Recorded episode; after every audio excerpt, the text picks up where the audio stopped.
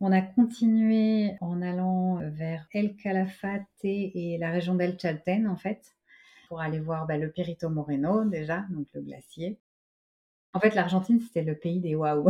oui, j'ai l'impression, oui. Chaque fois qu'on arrivait sur une étape, on se disait waouh, mais c'est pas possible. Enfin, on en prend plein les yeux et on se disait bon bah là c'est bon, on a vu le truc le plus dingue et on continuait la route et on arrivait encore à un autre endroit et on se disait waouh, en fait non, c'est encore plus dingue.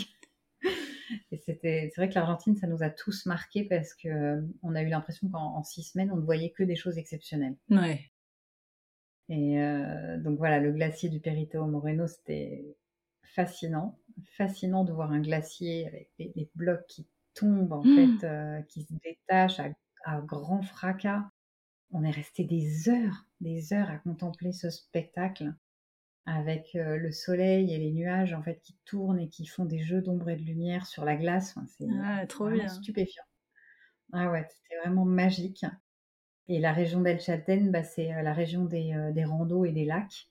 Et là aussi, en fait, des randos assez physiques. Pour le coup, les filles ont marché, mais vraiment, on leur a demandé de faire des 20 bornes pour aller voir des lagunes mais pareil euh, pour aller voir bah, le Fitzroy en fait, euh, qui est le la montagne euh, emblématique de, de l'Argentine. Et c'était vraiment magnifique, quoi. Hyper beau, avec des levées de soleil de folie sur, sur ces montagnes. Et, et, plein de crêpes, parce que pour justifier que tu vas faire une rando, il faut une récompense à la ah bah fin, donc des crêpes et des gaufres. donc ouais, vraiment une très très belle, euh, des très très beaux souvenirs à El Chalten, qui était la ville en fait où tu, dont tu pars pour rayonner euh, dans les différents, euh, sur les différentes randonnées.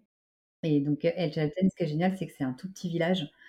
donc tu fais tout à pied, tu passes à la boulangerie le matin pour acheter tes empanadas euh, ces petits chaussons fourrés euh, à la viande, aux légumes, à ce que tu veux, et puis partir après sur les sentiers de rando. Enfin, c'était canon.